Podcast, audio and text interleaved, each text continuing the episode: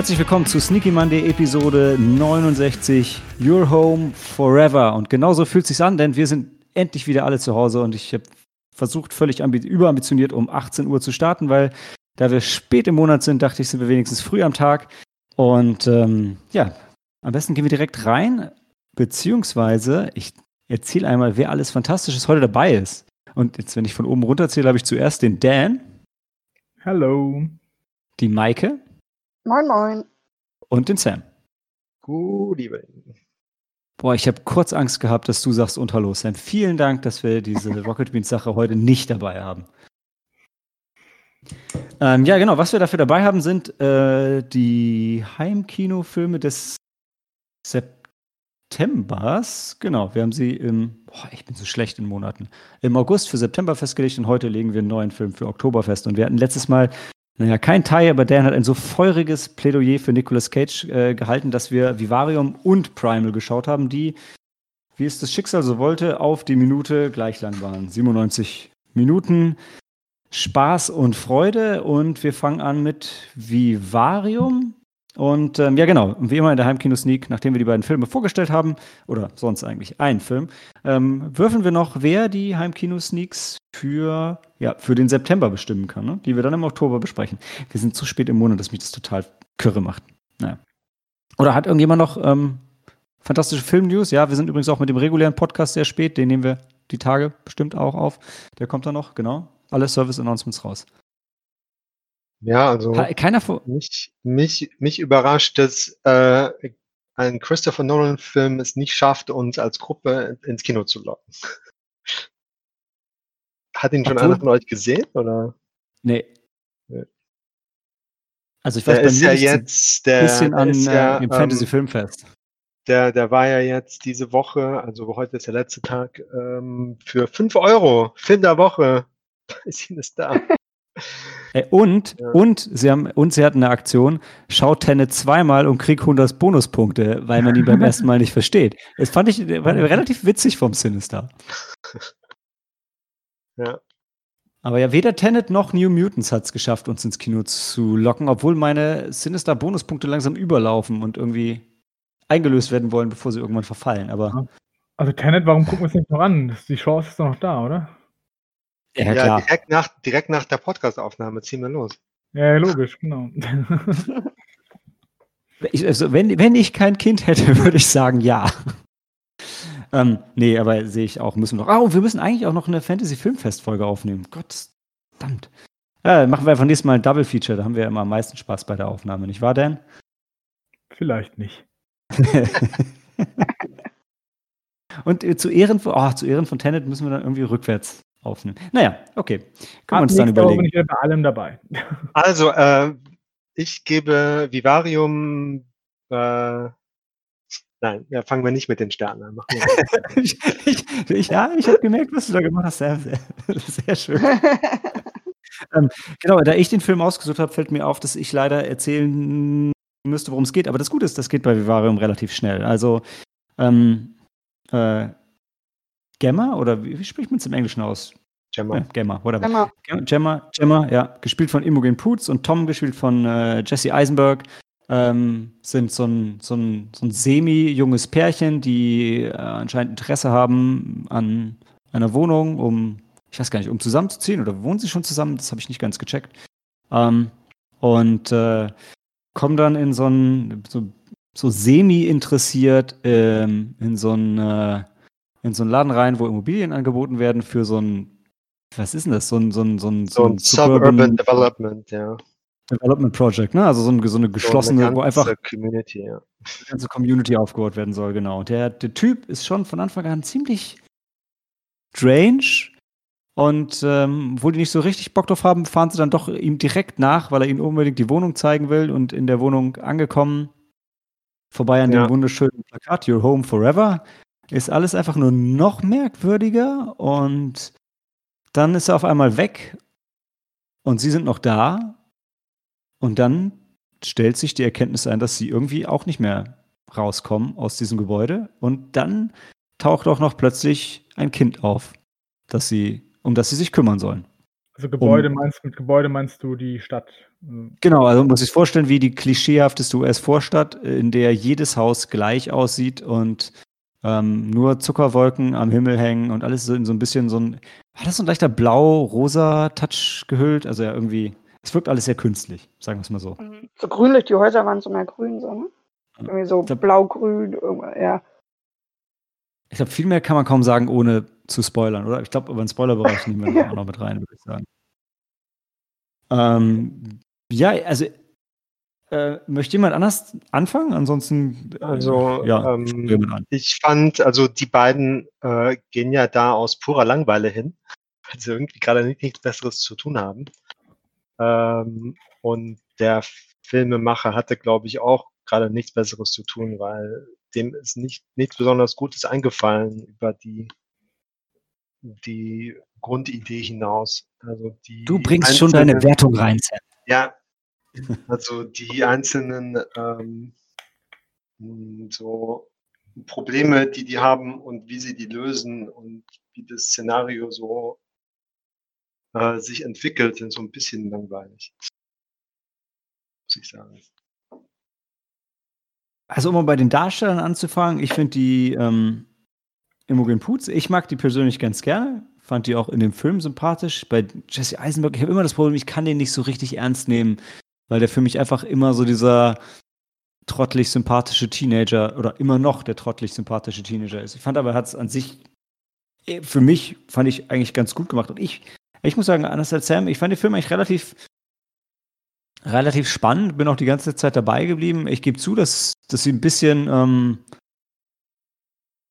ich weiß nicht, ob lethargisch das richtige Wort ist, aber ja, sie hätten schon ein bisschen mehr, bisschen mehr Action bringen können, um, äh, um da rauszukommen. Aber ich fand so diese Verzweiflung und dieses irgendwie abgedrehte Szenario fand ich ganz geil und ich fand dem Film war ähm, irgendwie hier und da mal vorgeworfen worden, dass so das Production Value nicht so ganz ausgereicht hat, um das darzustellen, das fand ich jetzt ehrlich gesagt nicht. Also für mich ähm, wirkte das alles genau so, wie es aussehen sollte und ähm, irgendwie creepy und abgefahren genug, um zu merken, hey, irgendwas stimmt da nicht. Und ähm, ja, also ich war, ich Sorry, war eigentlich gut unterhalten. Ich muss kurz weg, ich bin gleich wieder da. Alles klar. Ja, die, ja, also die Anfangsszene war ja schon, die, die Anfangsszene mit dem, mit dem Vogel, das war ja schon ein bisschen, die war ein bisschen sehr verrückt, ne? Welcher Vogel? Ach, der da aus dem yeah, oh, gefallen ist, was denn dieses gebratene Hühnchen da auf einmal ist. Oder was war, oder diese, oder nicht, ja, doch, war doch auch ein gebratenes Hühnchen, ne? Ja, der Film fängt an mit einer bisschen verstörenden Montage von Vogelszenen, ja, die in die Auflösung vom Film Ach so, reinspielen. Ja, ja. Äh. Aber das wirkt, ja, das war so ein bisschen, also schon, schon ein gutes Stück losgelöst von der Handlung. Also ist, ich ja. glaube, da hat der Film versucht, ein bisschen mehr Arthouse zu sein, als er dann war. Also, ja. also ich fand den Jonathan Harris, den da, äh, der da den Martin spielt, also den, den Makler, sage ich jetzt mal. Ähm, mhm. Ich finde ihn so krass wandelbar, weil der spielt ja auch bei, bei der Dracula-Serie mit dir jetzt erst. Wann war das? Dieses Jahr war die? Oder letztes Jahr? Die, die BBC-Produktion? Ja, genau. Ja, ja, genau. Da hat er ja den Dracula gespielt. Und also, weiß nicht, wenn man es nicht wüsste. Ne? Ich hätte ihn auf keinen Fall wiedererkannt, wenn du es nicht gesagt hättest. Ich, weil da war er eher so imposant und hier wirkt er halt so wie, wie ja, so, so ein. Ähm, ne? 9-to-5-Office-Worker in seinem Hemd. Aber, aber ich fand, er, er, hat das so herrlich creepy gespielt. Also, ja. das war tatsächlich fast was, das hat dann halt im Nachgang so ein bisschen gefehlt, weil dieses Kind war zwar schon gruselig, aber mhm. bis auf ein, zwei Szenen, die richtig geil waren, die ich dann eher in den Spoilerbereich nehmen würde, fand ich, hat das eigentlich gefehlt. Und das war auch, das ist auch wirklich, was ich vermisst habe beim Film und was ich mir davon versprochen hat. Und ich weiß, das spoilt jetzt auch so ein bisschen, aber es gibt halt dann wenig bis eigentlich gar keine Interaktion und das fehlt eigentlich. Also, ich hatte, deshalb kommt nicht so viel Twin Peaks Vibe aus, weil einfach, ja, es ist creepy, aber es, das ist, glaube ich, auch, was Sam so ein bisschen gelangweilt hat, es passiert halt wirklich fast nichts. Mhm. Also ich war immer mit den Gedanken, okay, so ganz am Anfang natürlich, ja, lauf einfach quer durch, durch die Gärten, äh, bis du halt irgendwann zum Ende kommst. So, und, und dann haben sie es ja auch gemacht und immer so diese Gedankengänge, was könnte man denn noch alles machen, um da jetzt irgendwie rauszukommen? Also das ging bei mir die ganze Zeit irgendwie im Kopf rum. Was, was kann man probieren? Wie kann man da rauskommen? Was würde ich machen? Ja. Ja, der Film ist, äh, es ist so wenig echte Handlung in dem Film, dass ich würde wahnsinnig gerne im Spoilerbereich noch mehr drüber reden. Ich weiß, hat jemand noch was, was er unbedingt zu dem Film ähm, sagen soll, abgesehen vielleicht gleich noch von einer, ähm, von einer allgemeinen Bewertung, weil man kann so wenig dazu erzählen ja. zur Handlung und zu Szenen, ohne dass man irgendwie den, den Twist, und es ist jetzt, glaube ich, kein Geheimnis, dass so ein Film irgendeinen Twist haben wird, ähm, ohne den halt rauszuhauen. Dan. Also ich fand den Aufbau sehr gut. Ich mochte das, wie die halt da hinkommen und wie die dann erstmal versuchen rauszukommen im Auto und dann halt irgendwie sich verfahren und der Mann glaubt dann, sie fährt falsch und fährt nicht richtig und das war halt cool, aber dann wird es halt immer schwächer bis zum Schluss hin, hat er halt abgebaut dann. Ja. Hast du diese Szene mit dem Auto? Ja. Äh, nee, erzähl du, Michael, mach du. Nein, ich wollte nur sagen, die Szene mit dem Auto, so, das kennt man ja sicherlich auch irgendwie mit seinem Partner, ah, müssen wir nicht mhm. da lang. Also das ist so genau, das war, das, genau, das war so, so, da kommt man so, da hat man der Film es geschafft, dass ich mich mit denen assoziiere. Oder wie nennt man das, dass ich mich mit denen, dass die. Identifiziere? Ähm, ja, genau, dass ich halt äh, das nachvollziehen kann. Denke, oh fuck, wenn ich in der Situation wäre, weil es halt so menschlich nachvollziehbar war. Genau. Ja, ja, ja. Dann noch dieses Gereizt sein. Ah, jetzt war doch da lang. Ja, soll ich mal lieber fahren, ne? Ja. Äh, genau, genau. ich, ich fand halt generell, ich fand die Anspannung zwischen den beiden als Pärchen bis zum gewissen Grad fand ich sie glaubhaft, aber irgendwann war mir persönlich einfach nicht so ganz klar, okay, also äh, eigentlich von Anfang an so ein bisschen, also so, sind die jetzt eigentlich glücklich in ihrer Beziehung oder nicht? Kommt jetzt die Anspannung, weil die da sind oder war die vorher schon da und kommt jetzt dadurch nur hervor oder oder also sind die jetzt noch zusammen oder nicht? Weil, also da das, das hätte der Film irgendwie, da hätte er ein bisschen mehr Fokus drauf legen sollen, weil ich war mir über lange Strecken im Film nicht sicher, ähm, ob die zwei jetzt noch zusammen oder gegeneinander mhm. arbeiten eigentlich. Also ich glaube, so, so, so vorher, glaube ich, gab es keine Spannung, weil sonst hätten sie sich nicht gemeinsam irgendwie auf der Haussuche gemacht. Ja. Äh, glaube ich jetzt so. Also. Bin ich ganz bei dir. Gut. Ich weiß, ich weiß gar nicht mehr, was habe ich dem gegeben? Ich glaube, ich war aber schon so im zweieinhalb, drei Sterne Camp. Ich fand den eigentlich, also ich war ganz gut unterhalten. Ich hatte mir noch ein bisschen mehr davon versprochen, aber wie gesagt, dafür war ich vom, vom Production Value positiv überzeugt und ich mag einfach so, ich mag halt solche Geschichten, also jetzt so persönlich einfach total gerne. Und wenn da ein Film nicht irgendwie was krass falsch macht, dann, ähm, dann passt das für mich. Also ich fand, ich habe den echt so bei drei Sternen gesehen. Ich finde es schade, warum kriegen wir eigentlich in diesen äh, in, in unseren, äh, in unseren Heimkino-Reviews eigentlich nicht so eine organischere Diskussion über die Bewertung hin. Vielleicht ja heute. Also ich bin bei drei Sternen, so, Punkt. Ich bin bei den Kritikern, die haben ihm 72 gegeben auf Rotten Tomatoes. Die Audience fand ihn mit 38 eher schlecht. Wo steht ihr? 1,5. ich weiß, ich weiß, Sam, ich weiß. Also für Leute, die sowas halt gerne gucken, ist akzeptabel. Ja. Maike, ich muss dich dann nach, nach, nach Sam dran nehmen, weil du in der Regel eher auf der positiven Seite bist. Ich bin auch bei drei, weil, weil wie gesagt, er hat mich doch so weit gefesselt, dass ich dann ne, immer mit Gedanken mitgehen, wie, was würde, was würde ich jetzt tun, was würde ich jetzt machen und ähm, ja, auch jetzt mit dem Kind und alles ohne jetzt daraufhin gleich weiter ja, einzugehen. ja, also drei. Und Dan, bei dir? Ich gebe ihm 2,5. Ich fand es zwar ein guter Film. Ich, hab, ich war da unterhalten, aber am Schluss hat mir so ein bisschen was gefehlt.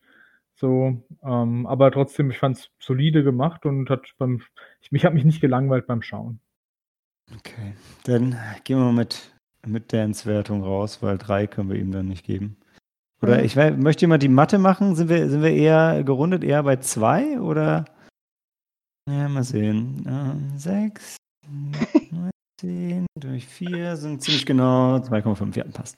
Okay, gut. Dann, ähm, wenn ihr euch äh, noch nicht sicher seid, ob ihr eher, eher ein, ein, Sam oder eher ein Malte seid, dann hört ihr jetzt äh, einfach sonst noch zu.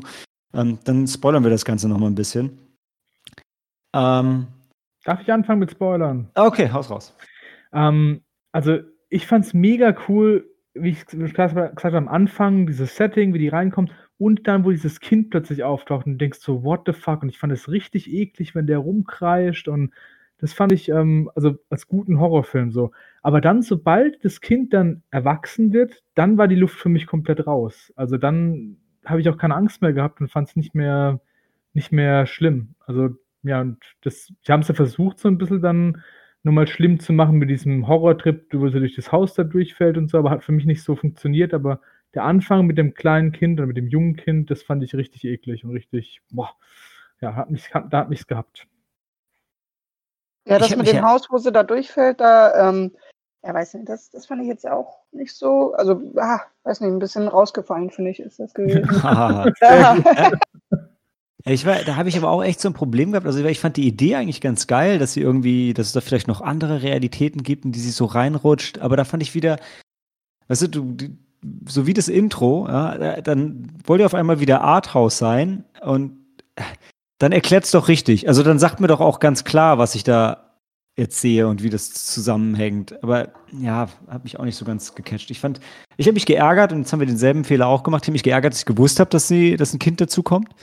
Ähm, ja, geil. Jetzt haben wir es euch auch gesagt. Ähm, das steht doch, glaube ich, schon in der Produktion. Ja, das äh, steht schon. Ich meine, da ist ein auf dem Poster und direkt in, der, in dem Einsatz oder Zweisatz Zusammenfassung steht, der forced to raise an otherworldly child. Ja. Ja. Ich stimme euch ja zu, dass wir die Welt dann wahrscheinlich nicht retten können, indem wir es nicht sagen, aber wir müssen doch auch nicht Teil des Problems sein.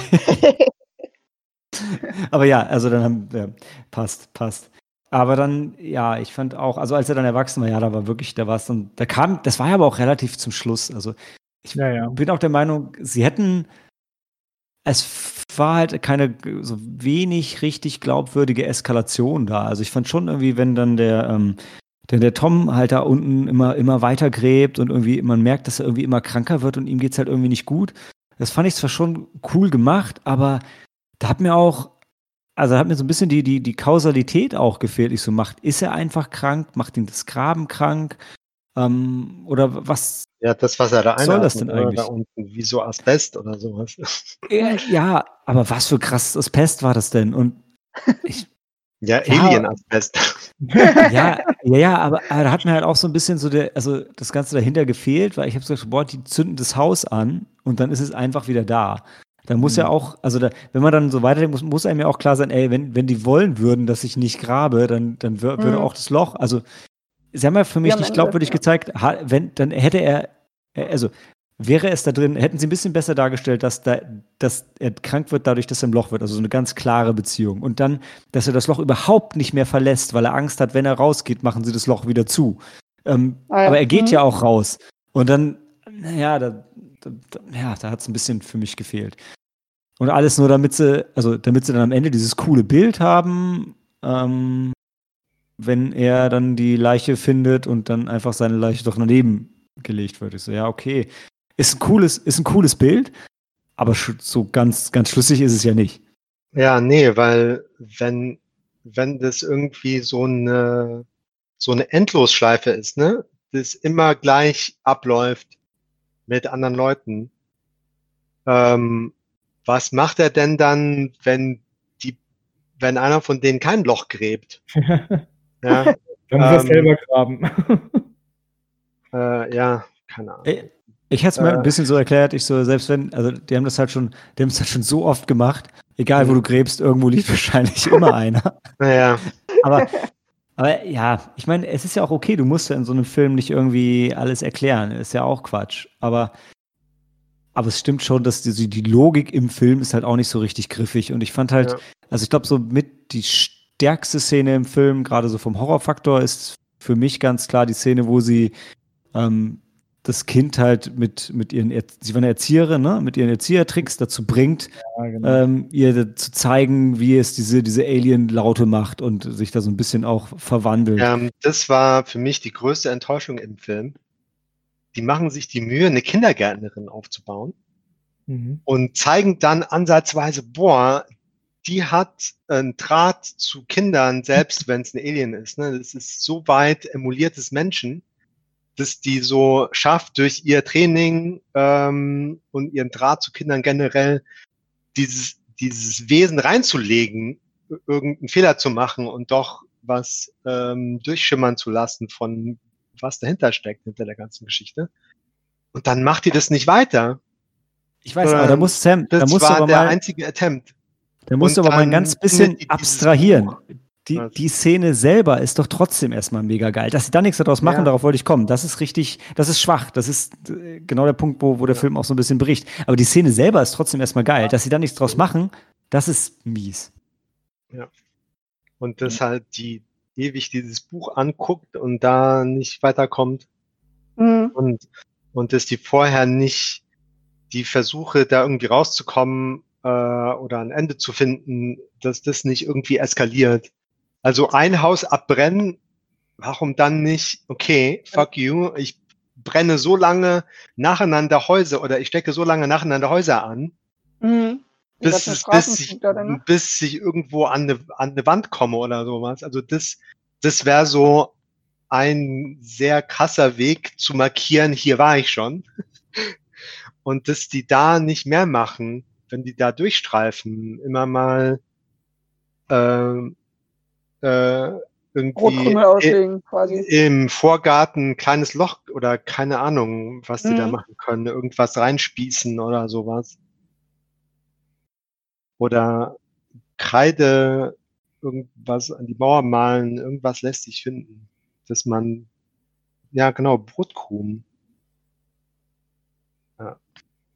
Das Ja, waren genauso- die zwei größten Enttäuschungen für mich, dass da, dass Genauso sie da nicht ich- mehr draus gemacht haben. Ich auch nicht ganz verstanden habe. Ich meine, äh, warum hat sie denn das Buch überhaupt?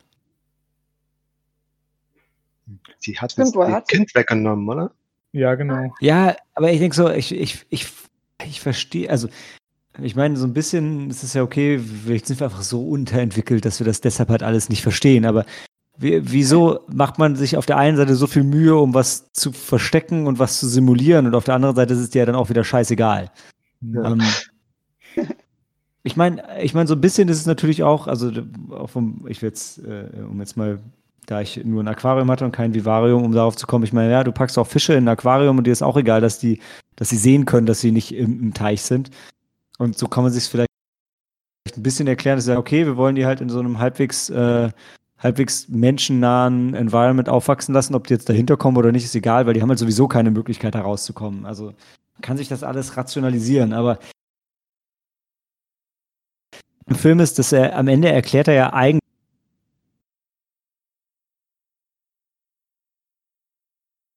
Ja. nichts. Du, man hat ja nicht mal Ansätze, um drüber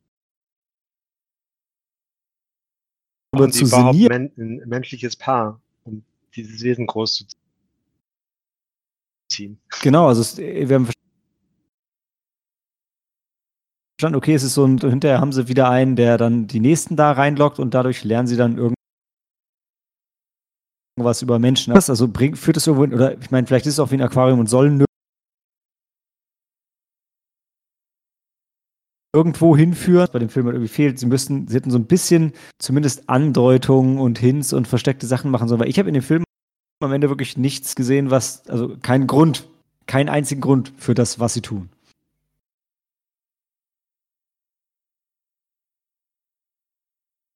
Das Ding setzen sich fort. Ja, klar, aber da sie ja, sie verfügen ja offensichtlich über unendlich viele Ressourcen. Also. Ja. Irgendwo ist ja ein Replikator, der das Essen erschafft und also das ist halt der Mhm. Punkt. Also einfach nur überleben würde ja auch einfacher gehen. Und einfach nur jemanden so macht. creepy schlecht zu erziehen, dafür brauchst du auch nicht ein menschliches Paar. ja. Da muss ich am Anfang noch sagen, fand ich auch ganz, ähm, also auch wieder nachvollziehbar, wo sie, wo er da mit denen ins Haus geht und, und ähm, er denen dann doch die Erdbeeren anbietet und alles. Ja, nee. Und, und da können wir ja schon denken, ach komm, wir gehen einfach. Aber, aber wird man ja jetzt im normalen Leben auch nicht machen. Ne? Man wird das jetzt so, ja, ziehst halt eben die halbe Stunde mit denen da durch und haust ja eh wieder ab. Ne? Das, das fand ich dann auch schon wieder ganz gut. Ähm, also nachvollziehbar. Ja, ich fand, genau, ich fand auch einige Details schön. Also auch so am Anfang, dass sie halt, dass sie seinen Präsentkorb nicht annehmen. Wir sagen, nee, nee, wir wollen das Haus nicht, also wollen wir auch Ja, deinen genau. Präsentkorb nicht. Und auch wie es aufgebaut wird, ne? Das Haus sieht so creepy aus und die, die Bilder im Haus waren alle Bilder Die von dem Bilder Haus, ne? Haus. Ja, im Ähm. Schlafzimmer vom Schlafzimmer. Ja. Genau, das, das war schon, also die haben schon eine Menge coole Ideen da reingebracht, aber dann ja, nicht so richtig was draus gemacht. Ja, ja, ja. ja, ja. Ach, schade.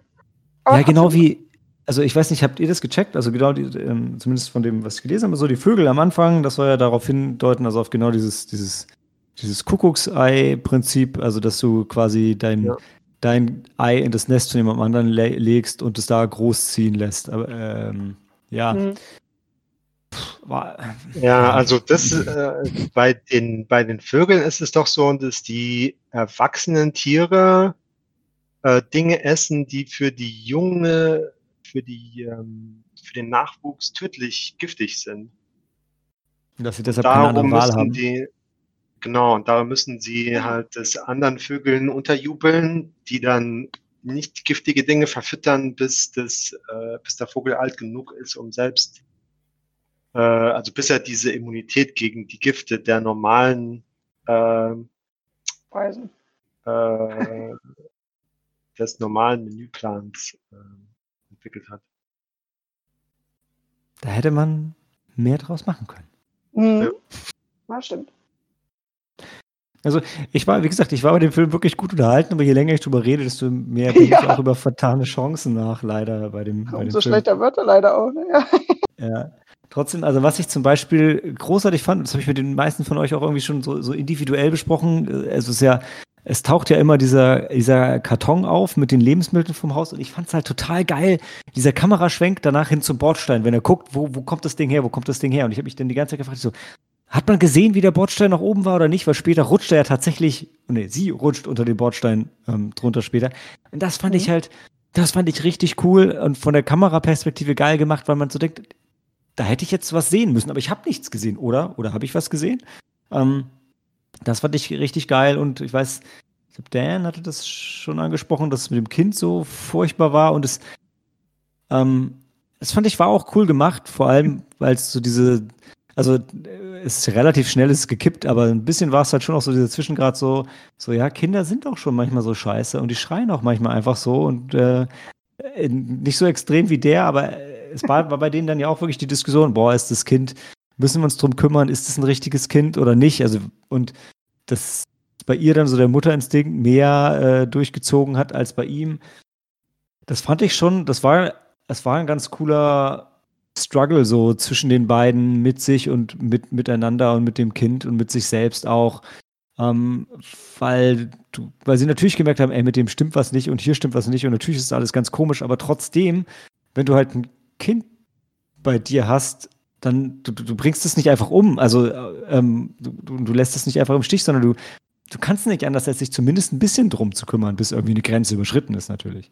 Und das, mhm. das fand ich ganz cool. Wo, wo er das Kind getackelt hat, da, wo sie doch da gefeiert haben am Auto und dann hat er ihn doch irgendwie, hat das Kind ihn doch irgendwie umgeschubst. Ja, ich finde halt, ich weiß ja nicht, wie euch das geht, aber Ey, genau, wenn jemand ein Kind einfach so mit dem Kopf auf den Bordstein schmeißt, das macht ja was mit einem. Ja, ja, auch, wenn, ja, auch, wenn, man weiß, halt. da stimmt was nicht. Aber trotzdem ist es ja, es ist halt nicht cool, sowas zu machen. Nee, nee, ja, das war, boah, das war auch so ein, ja, so ein ja, kleiner Gewaltausbruch halt, ne, der, der so auch so plötzlich überraschen kam da halt, ne? Wo vorher kaum was dann war und dann, ja. Ja, und auch ja, dieses krass. Konzept war wieder da, dass sie mit dem Auto so ein bisschen ihre eigene Zeit und noch die Welt von außen mit reingebracht haben, was ich äh, bei, bei, dem Stephen King-Klassiker Langoliers auch ganz cool fand, wo sie mit dem Flugzeug die Zeit mitbringen. Habe ich mich daran erinnert gefühlt, habe ich mich auch gefreut. Das, das Konzept mag ich einfach sehr gerne. Das war dann auch so die einzige uplifting, fröhliche Szene, die es dann später nochmal gab, wenn sie dann halt in dem Auto entdecken, oh, da kann man Musik hören und irgendwie riecht die Luft noch echt. Und mhm. fand ich, war eine nette Idee. Ja. Ja, ich fand auch ganz gut, dass es da, also ja, so klinisch dann irgendwie war, dass das Essen nach nichts geschmeckt hat, es riecht alles nach nichts, das macht es dann ja auch wieder, ähm, ja, dass das halt alles nur Fake ist, ne? Also, dass da jetzt die, also Menschen würden sich dann ja um sowas kümmern, ne, dass da irgendwie, oder ist ja überall, ne, dass da irgendwo Duft und Geruch bei ist, ne? mit Wohlfühlen und, na gut, dass die da halt einfach keine Ahnung von haben. Ja, wie bei so manchem All-Inclusive-Urlaub, wo du auch das Gefühl hast, die haben einfach keine Ahnung. ähm, ja, aber ich sehe schon, so richtig emotional kriegen wir hier keinen dazu. Oder ähm, noch irgendwelche abschließenden Statements von euch zu Vivarium? Oder wollen wir kurz in die Pause gehen und dann über Primal reden. Also letztendlich, wenn der Film kürzer wäre, würde er ganz gut in als Black Mirror Folge. Ja, ja, stimmt. Dastehen, aber als ganzer Film ist nicht genug da. Sind Black Mirror Folgen denn wirklich kürzer? Sind ja, genau, so anderthalb, ne? Ah, okay. Ja, ja. Könnte man doch Also ziemlich unterschiedlich. Also so ja, Stunde. Aber Durchschnittsstunde, ja, stimmt. Plus minus. Ja, schönes Schlussstatement, finde ich. Dann hören wir uns gleich wieder zu Primal. Eigentlich wollte ich nichts trinken, aber zu Primal muss ich ein Bier holen. Das geht einfach nicht. Gib, gib mir eine Minute, ja.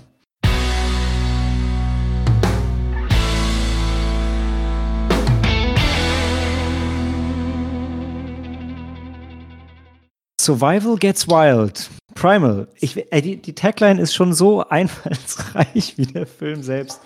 Ähm, deshalb, ja, musste ich jetzt auch noch ein Bier holen.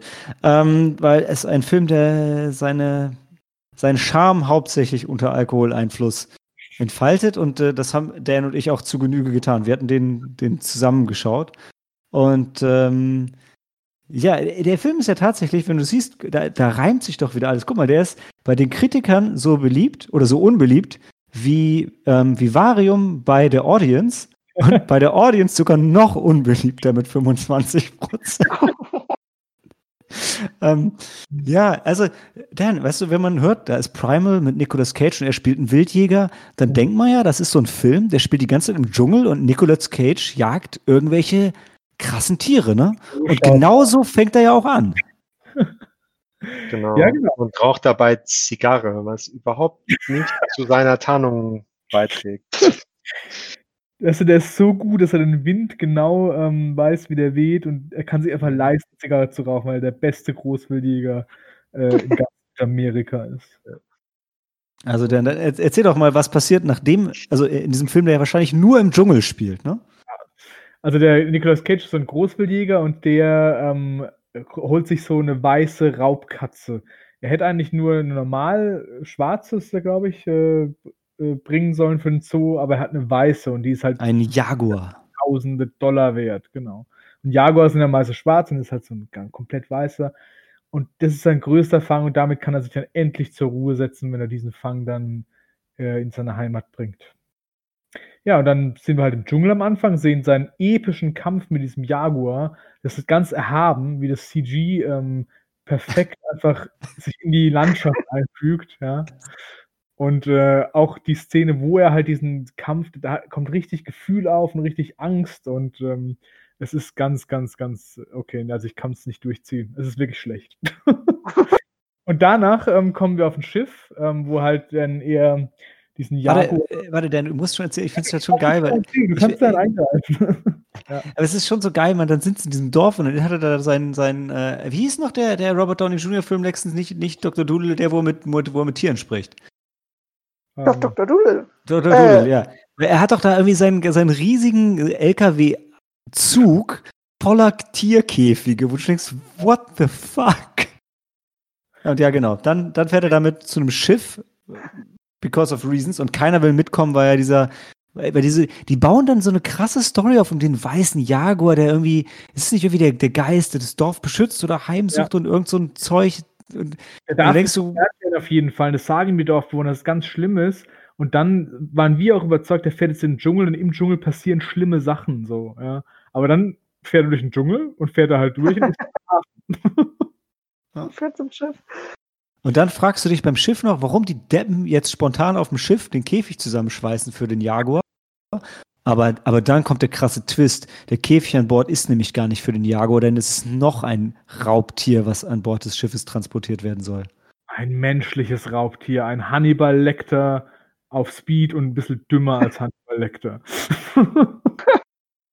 ja, und den, und dann haben wir uns gefragt, warum müssen die den per Schiff transportieren? Und der Film geht geht Meilen, um eine detaillierte Erklärung zu geben, warum dieser Typ auf einem Schiff transportieren wollte. Weil der, der hatte irgendwie so einen Bombshell-Unfall und deshalb kann er den Druckausgleich nicht handeln. Und deshalb muss er an Bord von einem Schiff. Das ist Kevin Durant, der den spielt, ne? Mhm, genau. Der sich, der sich in dem Moment gedacht hat, ey, scheiße, ich spiele einen Film mit Nicolas Cage mit Also muss ich auch um 300% overacten, sonst, sonst komme ich nicht richtig rüber. Gut. Ähm, und, aber der Grund ist ja gar nicht so wichtig. Wichtig ist, dass wir eine sexy schwedische ähm, Ärztin bekommen, die ihn begleiten muss, wegen seinem frühen Trauma.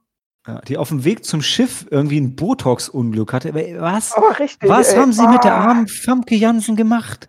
Die sieht so fertig aus. Das Und sieht irgendwie, gar nicht gut aus, ja. ja, und irgendwie haben sie, hat keiner mitgekriegt, dass sie fertig aussieht, weil trotzdem alle so tun, als wäre die mega heiß. Und hat die ganze Zeit ihre blöde, enge Uniform an, die total quatschig ist. Und die ist halt an, Nur in wo es keinen Sinn macht. Ja. Und dann, genau, und die ist halt an Bord, weil sie ihn überwacht, weil sie diesen, diesen den, den Druckausgleich im Blick hat. Ja, und, und der, der ist so gefährlich, dass sie sich nicht neben seinem Käfig einquartiert. Ich meine, da wäre Platz genug. Wenn das so wichtig ist, warum bist du fünf Decks entfernt oder wie auch immer groß dieses Boot ist? Äh, Ja, das weil war sie, gedacht. die setzen doch die fähigsten GIs neben den Ja, Käfig. Ja. ja. Aber Die also, ich mein, voll, voll trainiert in psychologischen Tricks, ja. Genau, du musst einfach gutes Personal haben, ist immer wichtig. naja, und ich glaube, ich weiß, Dan, unser, unser erstes Highlight war, das geht halt los mit diesem, diesem ganze, das ganze Schiff voller Alpha-Tiere.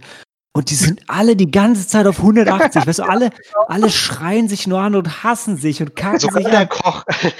Ja, vor allem der Koch, der war der Allerschlimmste. Und dann da gibt es mal diese geile Szene in der Cafeteria, wo es halt schon völlig unnötig eskaliert. Und weil, weil, weil der, weil der Ja. FBI-Typ dem Großwildjäger nicht erzählt, warum dieser Gefangene an Bord ist.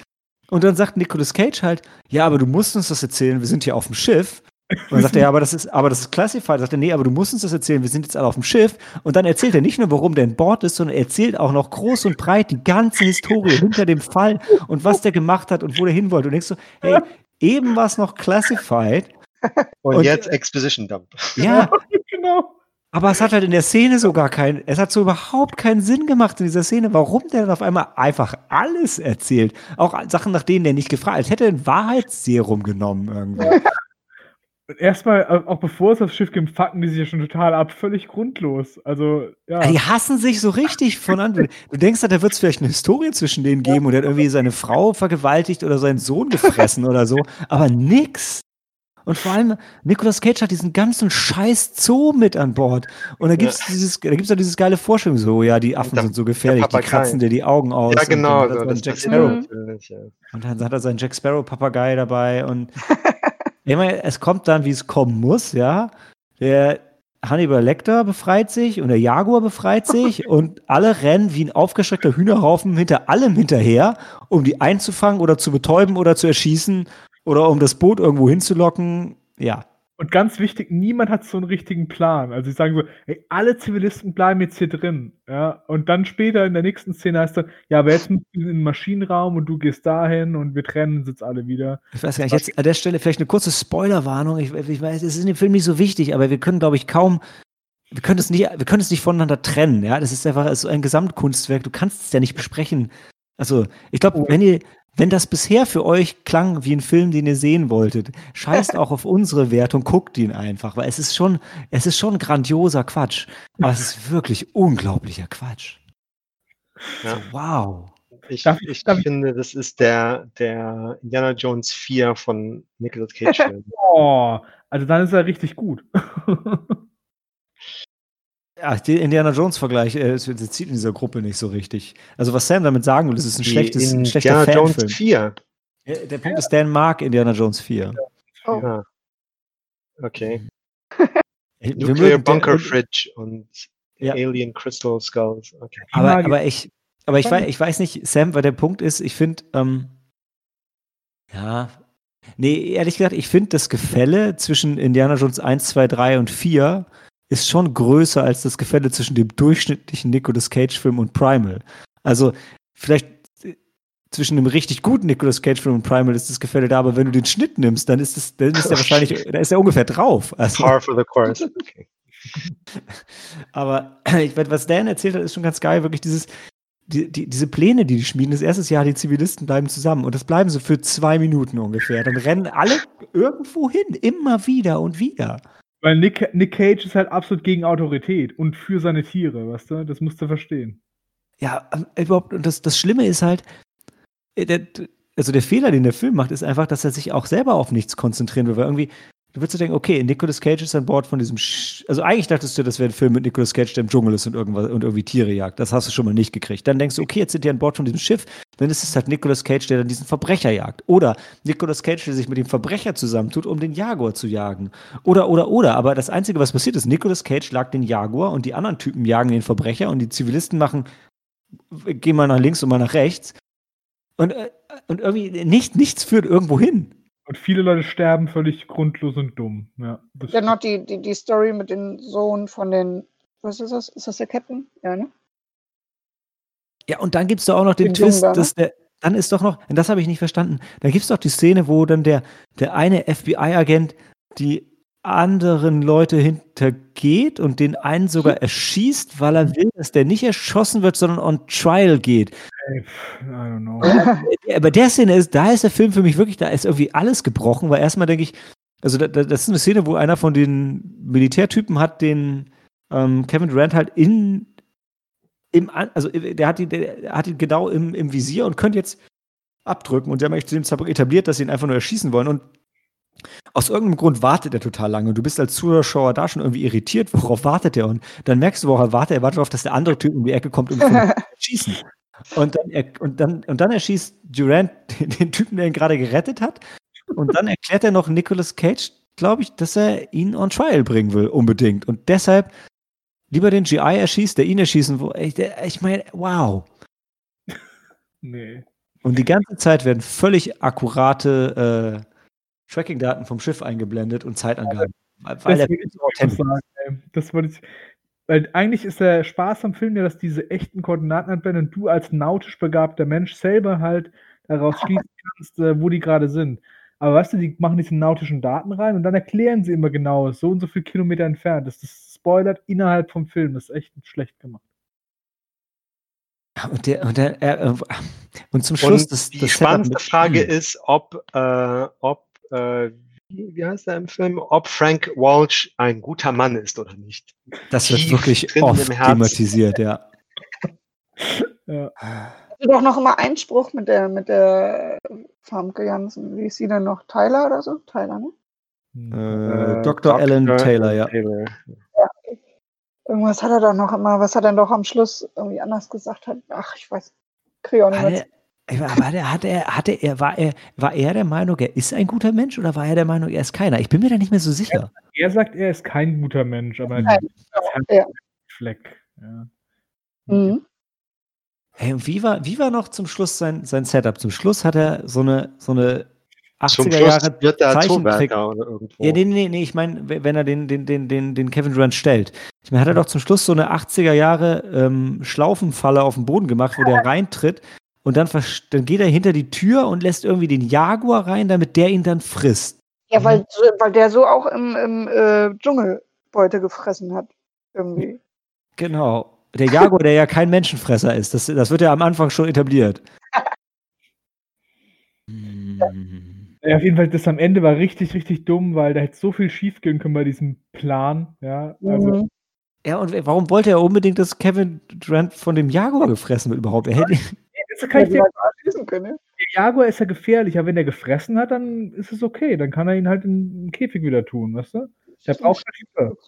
Da kommt ja. ihm halt dieser Verbrecher gerade recht. Ja, den er zufällig in seiner Schlaufe gefangen hat. Genau. Also du kannst ähm, viel vorwerfen, aber das macht Sinn. Wenn der Jaguar zufrieden und satt ist, dann kann man den handeln. Weißt du? Ja, und womit könnte man den denn sonst füttern? Ich wüsste es nicht. Da war ja nur die eine Möglichkeit. Es musste der, der gefährlichste Verbrecher an Bord sein. Der Jaguar war dieser Geist des Waldes, Malte. Mhm, ja. der, der, hat ja schon öfter mal Leute getötet während dem Film, weil der hat nie gefressen. Und der wollte halt einfach das Böse fressen. Und deswegen war nur der halt äh, möglich als Futter für den Jaguar. Ah, ist der Jaguar also hier wie der Schwarze in The Green Mile? Also der, ja, der genau. Okay. Okay, jetzt, ey, Dan, endlich, endlich. Primal Explained, ja. oder, oder, oder der Jaguar ist wie dieses, äh, das Alien in, äh, in Sputnik und ernährt sich von Angst. Ja, richtig, genau. Von Hass. Hm. Hass und Angst. Ja.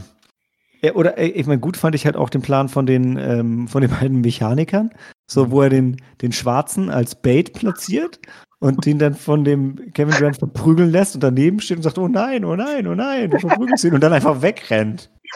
Ich so, ihr seid zu zweit und erstmal, erstens, der Typ hat ein Maschinengewehr und du stellst dich einfach dahin mit einer Brechstange und wenn er dann reinkommt und sich natürlich trotzdem mit dir prügelt, weil warum sollte er jetzt schießen, dann steht der Zweite einfach daneben und läuft weg. Ich meine, mhm. Ihr habt ihm doch extra aufgelauert. Ja, oder die Szene mit der Schlange, wo das so ewig dauert, ne? Die langsamste Schlange der Welt. Ja. Oh Mann, ey. Besonders cool. Da war schon einiges sehr dumm an dem Film. Oder eigentlich ja, alles. Dann noch, dann noch, dass der, der, der, der Vater von den, von den Jungen da noch überlebt. Ich dachte, er wäre schon irgendwie längst tot.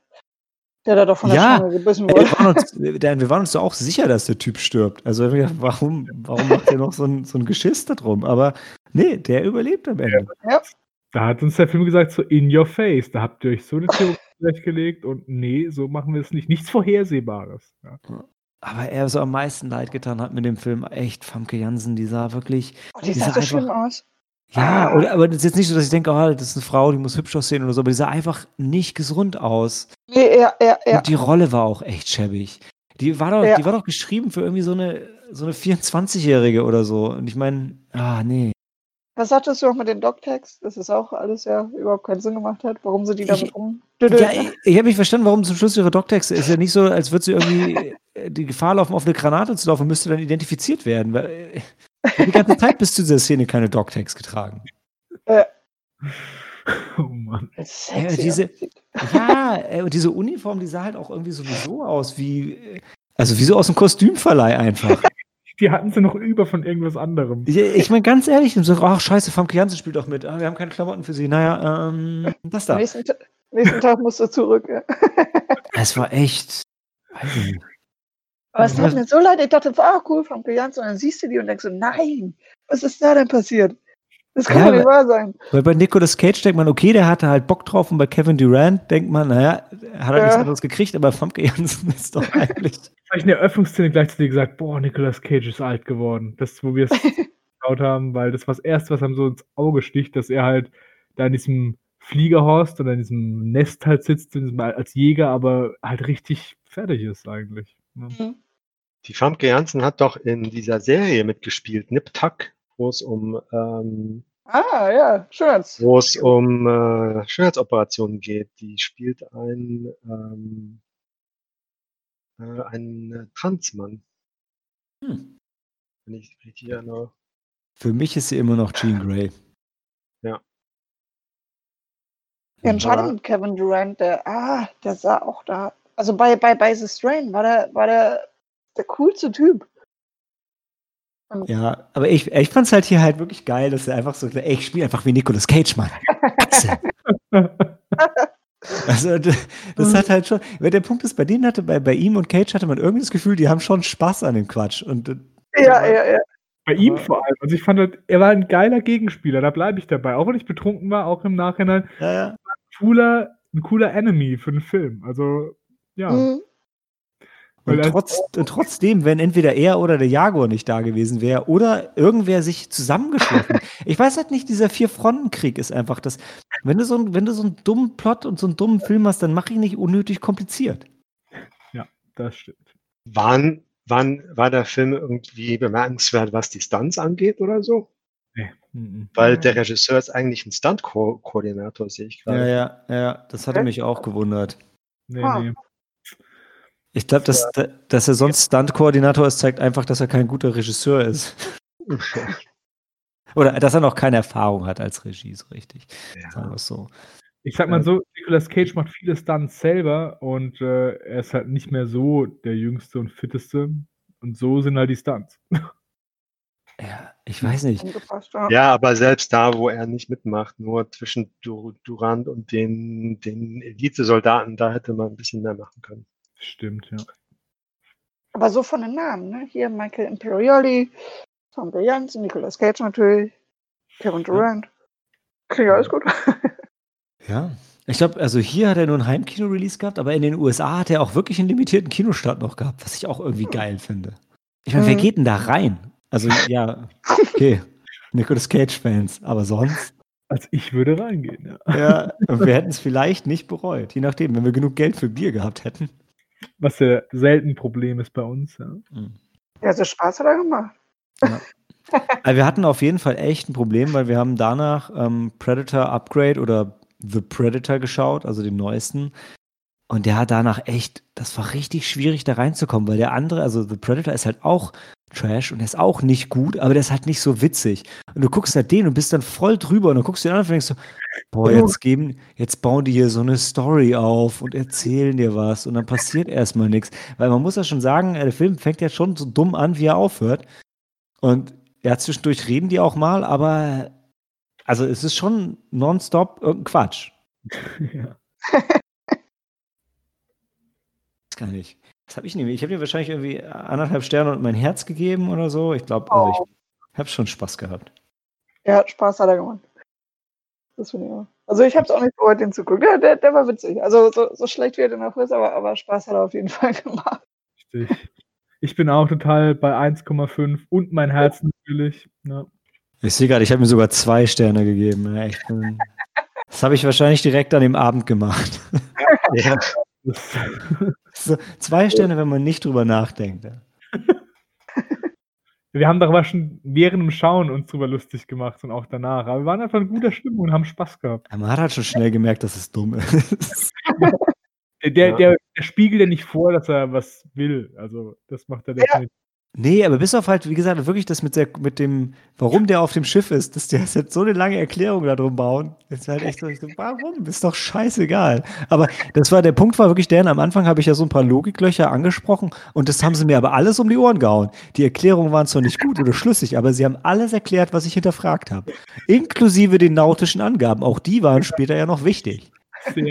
Ich weiß nicht, ich frage mich auch, wie weit mussten die fliegen und was ist die Reichweite vom Helikopter, der ja ziemlich niedrig fliegen könnte? Ey, Sam, das ist ein Helikopter, der im Flug von Flugzeugen betankt werden kann. Das ist ein neues System. Hm. Ja, nee, ich glaube, äh, soll, sollten wir eine Regel einführen wie IMDb, dass de, das niedrigste und höchste Rating nicht in den Durchschnitt zählen? Weil mein halber Stern ist unfair vielleicht. Ja, ich glaube, ich glaube, ich glaube, mit anderthalb kann der Film schon ganz gut rausgehen, oder? Ja, ja. Also ja. ist halt kein Film, der die Welt schlechter macht, aber ist auch, also wer Qualität sucht, muss woanders gucken, ja. er muss den vermeiden. der sollte, sollte den vermeiden. Und wenn man Indiana Jones 4 auch schon gut fand, dann ist es euer Film. Ja. Hey, und auch wenn ihr Indiana Jones 4 zu Recht schlecht fandet, ist das vielleicht euer Film. Hey, der Punkt ist, ich gucke halt Indiana Jones nicht, um Trash zu sehen, aber Nicolas Cage schon manchmal, muss ich sagen. Und manchmal überrascht er halt auch. Mhm. Ja, und schade, schade noch mit, wie gesagt, mit Kevin Durant bei The Strain und sonst woanders sieht er echt gut aus. Aber da sah er so äh, nicht so gut aus. Okay, ich glaube, wir sind halt einfach alle nicht so auf Kevin Durants Äußeres fokussiert. Nein, ich weiß, aber ich habe mich gedacht, so, ah ja, cool, okay, hast noch ein bisschen was für Optik.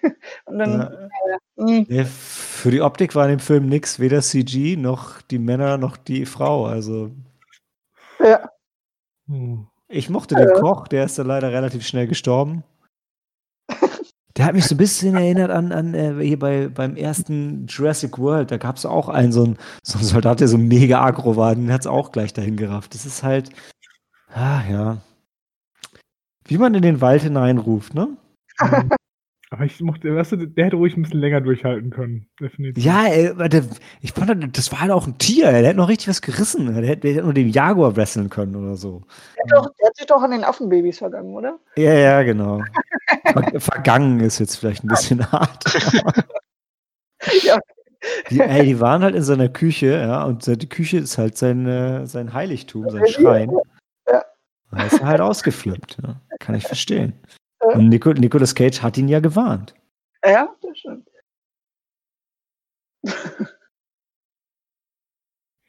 Na gut. Ja. Kommen wir zum Würfeln. Kommen wir zum Würfeln. Also, das heißt, ähm, ihr hört uns gleich wieder mit der Heimkino-Sneak vom September. Ja, bis gleich.